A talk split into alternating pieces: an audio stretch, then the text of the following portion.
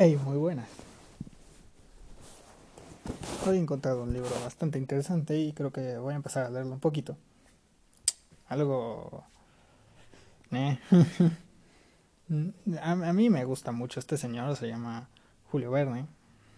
Lo conocerá alguna persona de por aquí, supongo yo. Y si no, pues bueno, es el padre de la ciencia ficción, según tengo entendido. Y es um, interesante lo que escribe. O por lo menos para mí. Continúo. Eh, 20.000 lugares de un viaje submarino. Entonces voy a leer la sinopsis.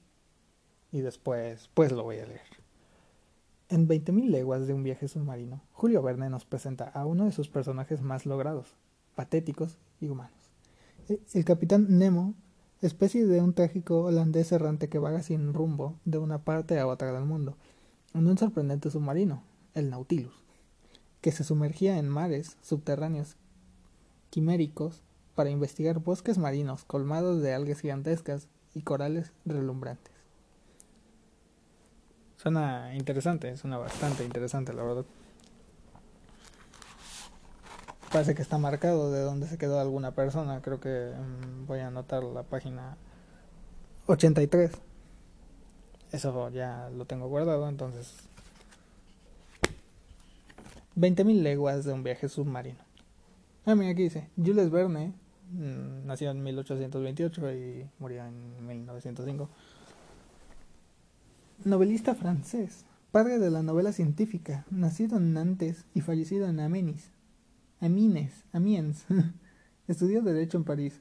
Julio Verne sintió un poco de apego por la abogacía y mucho más por las letras. A partir de 1848 se dedicó a la producción te teatral género en el, que, en el que dio a conocer dos óperas en colaboración con Michel Carré, ninguna de las cuales el granjero, el granjeo, excesiva notoriedad, excesiva notoriedad, soy malo leyendo.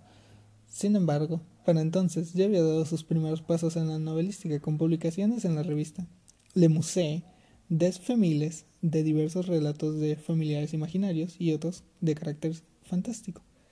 La primera de una larga serie de narraciones encaminadas a despertar el interés popular por los logros de la ciencia sería Cinco semanas en un globo, o, ochenta... o, la vuelta al mundo en 80 días, tengo entendido. Mm, bastante malo soy, la verdad. Ok. Obra publicada en 1863 en el magazine Education and Recreation. Tal fue la acogida de recreación. Tal fue la acogida dispensada a la obra que su autor se vio, de la noche a la mañana, convertido en un hombre famoso. Este primer éxito siguieron otros no menos importantes. Viaja al centro de la Tierra, de la Tierra a la Luna, La Isla Misteriosa, La Vuelta al Mundo en 80 días. Ah, son, son libros distintos. Creo. Miguel Strogoff, 20.000 leguas de un viaje submarino, Los hijos del Capital Gran, entre otras. Uh, aquí dice, creo que cosas de Julio Verne. Un momento. Dice, nació en Nantes, así mismo consigue, bueno, ok, cosas de, de gente que, que, que, que, que entiende. Estoy intentando acomodarme para leer el libro, pero es un poco complicado teniendo en cuenta, pues, en general el lugar donde me encuentro que es una cama y no es el mejor lugar para grabar un, un, un audio, a decir verdad. Número uno, un escrollo grande. Un suceso inexplicado e en, Soy bastante malo. Un suceso, un suceso inexplicado e inexplicable marcó el año 1866 ese suceso aún sigue muy presente en la mente de todos, sin tener en cuenta los rumores que conmocionaban a las comunidades de los puertos e intranquilizaban a más no poder el espíritu público en el interior de los continentes. El personal que se dedicaba a realizar actividades del mar sintió una impresión especial. Negociantes, armadores, capitanes de barco, directores y personal de Europa y América oficiales de los marinos militares de todos los países y con ellos los gobiernos de los diversos estados de ambos continentes. Se encontraban excesivamente intranquilos por el suceso. En efecto, desde varios meses atrás, algunas embarcaciones habían encontrado en el mar una cosa enorme, un objeto alargado, fosforescente, en, fosforescente en ocasiones, mucho más voluminoso y más veloz que una ballena. Los informes acerca de esta cosa, registrados en los diferentes cuadernos de la bitácora, coincidían con bastante precisión acerca de la estructura del objeto o, ser del, o del ser en cuestión, la incalculable rapidez de su desplazamiento, la admirable potencia de su locomoción, a la vida particular de que parecía dotado. A la vida particular de que parecía dotado. ¿no? entiendo. No, no sé qué quiere decir eso. si era un cetáceo, su volumen sobrepasaba el de todos los cuantos la ciencia había registrado hasta la fecha.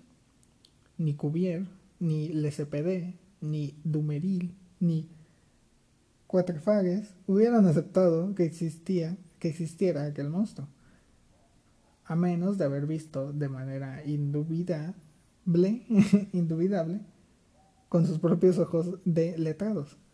Tomando en cuenta el término medio de las observaciones varias, de las observaciones varias veces efectuadas, ignorando las evaluaciones conservadoras que daban al objeto una longitud de 200 pies y desechando de la misma y desechando de la misma manera una longitud, una unos cálculos exagerados que le asignaban una milla de ancho por tres de largo, podía asegurarse, no obstante, que aquel objeto descomunal, en caso de que existiera, rebasaba por, con mucho los mayores, las mayores dimensiones aceptadas hasta la fecha por los ico, icto, ictoílogos.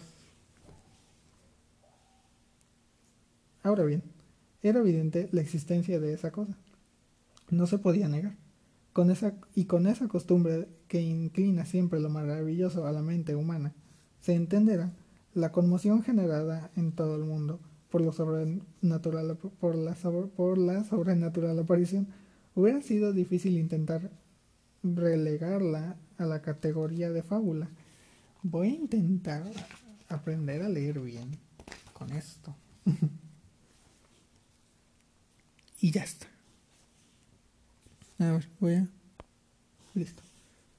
El 5 de marzo de 1867, en Marovian, de la Compañía Oceánica de Montreal, se hallaba en la noche en la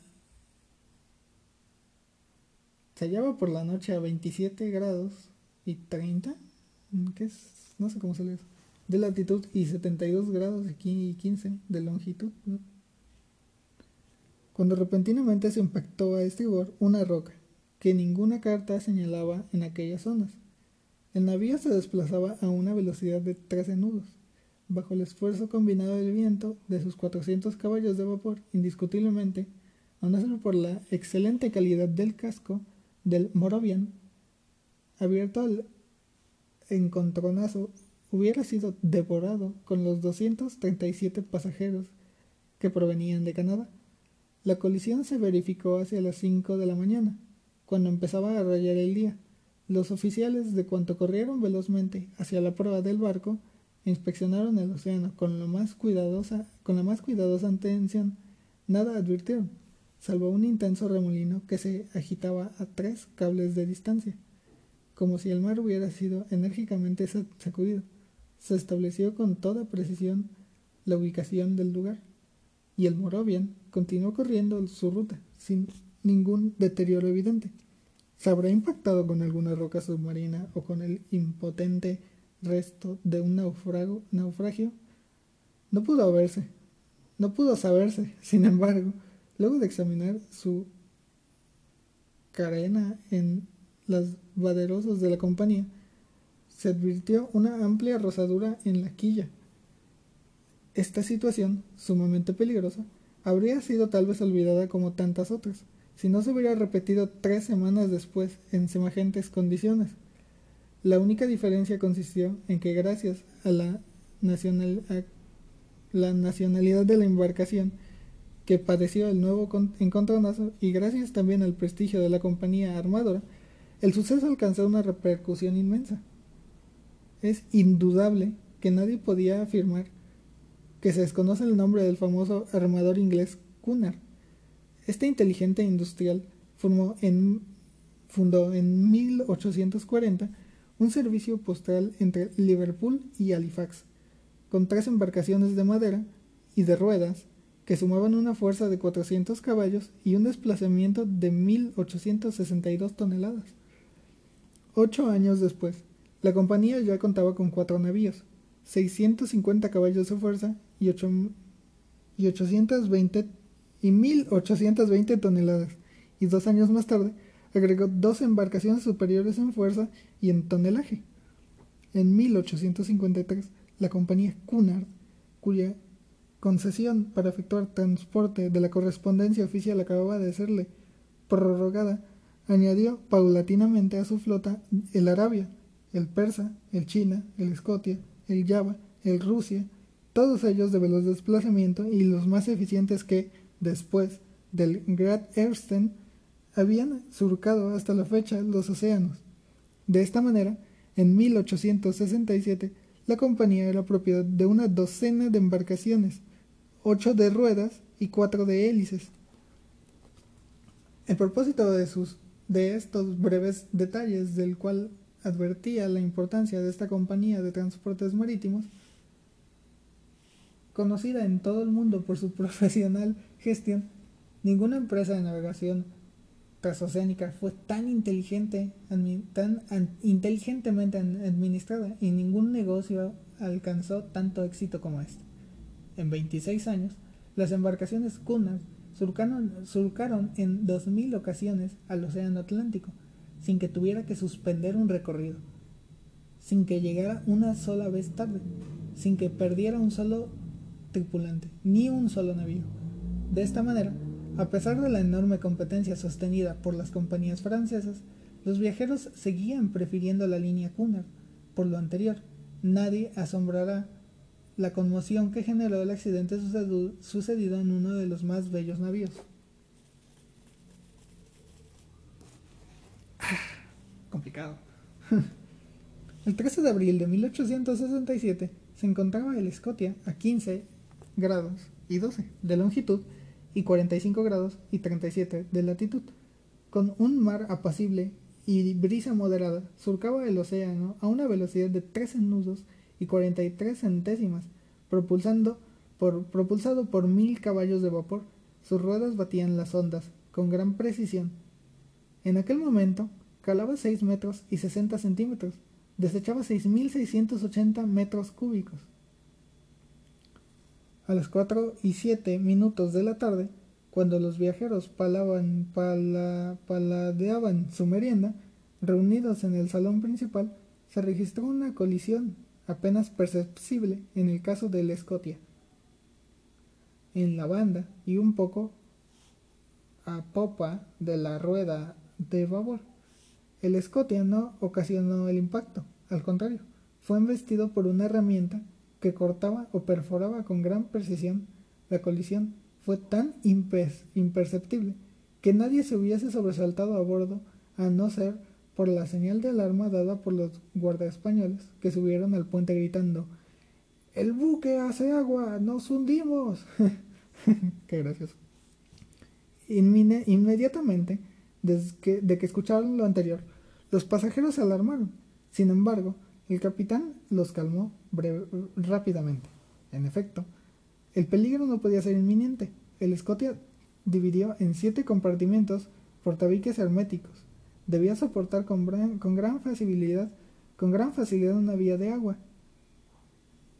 Rápidamente, el capitán Anderson llegó hasta la cala y comprobó que el quinto compartimiento estaba inundado con agua del océano y que la velocidad con la que penetraba el agua evidenciaba que la perforación era considerable. Por fortuna, aquella sección era ajeno totalmente a las calderas, porque de lo contrario los fuegos se hubieran apagado instantáneamente.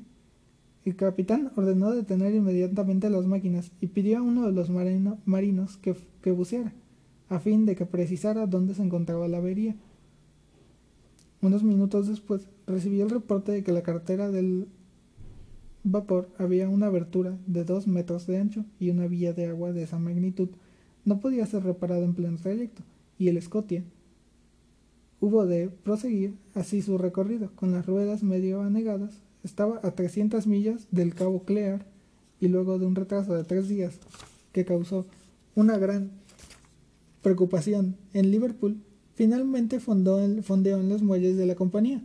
Los ingenieros comenzaron a revisar el escote y se asombraron al ver la magnitud del problema.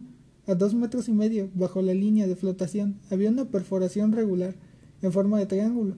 El corte del palastro era tan preciso que sacabocados no lo hubiera hecho de manera tan perfecta. Que un sacabocados no lo hubiera hecho de manera tan perfecta.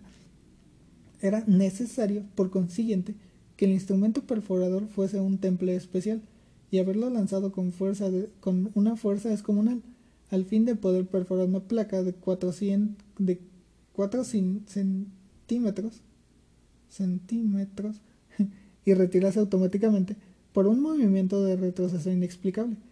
Este nuevo suceso conmocionó nuevamente a la opinión pública. Desde aquella fecha, las averías marinas que no tenían una explicación convincente fueron imputadas al monstruo el fantástico animal cargó con la responsabilidad de todos aquellos naufragios cuyo número, desgraciadamente, fue bastante considerable, porque a la cifra de los 3.600 que se registraron anualmente en la agencia, en la agencia Veritas, hubo de, aumentarse la de 200, a la que ascendieron, por lo menos, los vapores y veleros, cuya pérdida total se supuso por absoluta carencia de noticias justo injustamente, justo o injustamente al monstruo se le acusó de su desaparición y cómo, por su culpa, las comunicaciones entre los diversos continentes iban siendo cada vez más peligrosas. El público protestó, demandando categóricamente que se desembarasen los mares a toda costa del formidable cetáceo. Ahí termina el capítulo 1, en 17 minutos. Eso me parece muy bien. Así que pues supongo que lo dejaré aquí por ahora. A ver qué tal sale esto. Y después continuaré leyendo.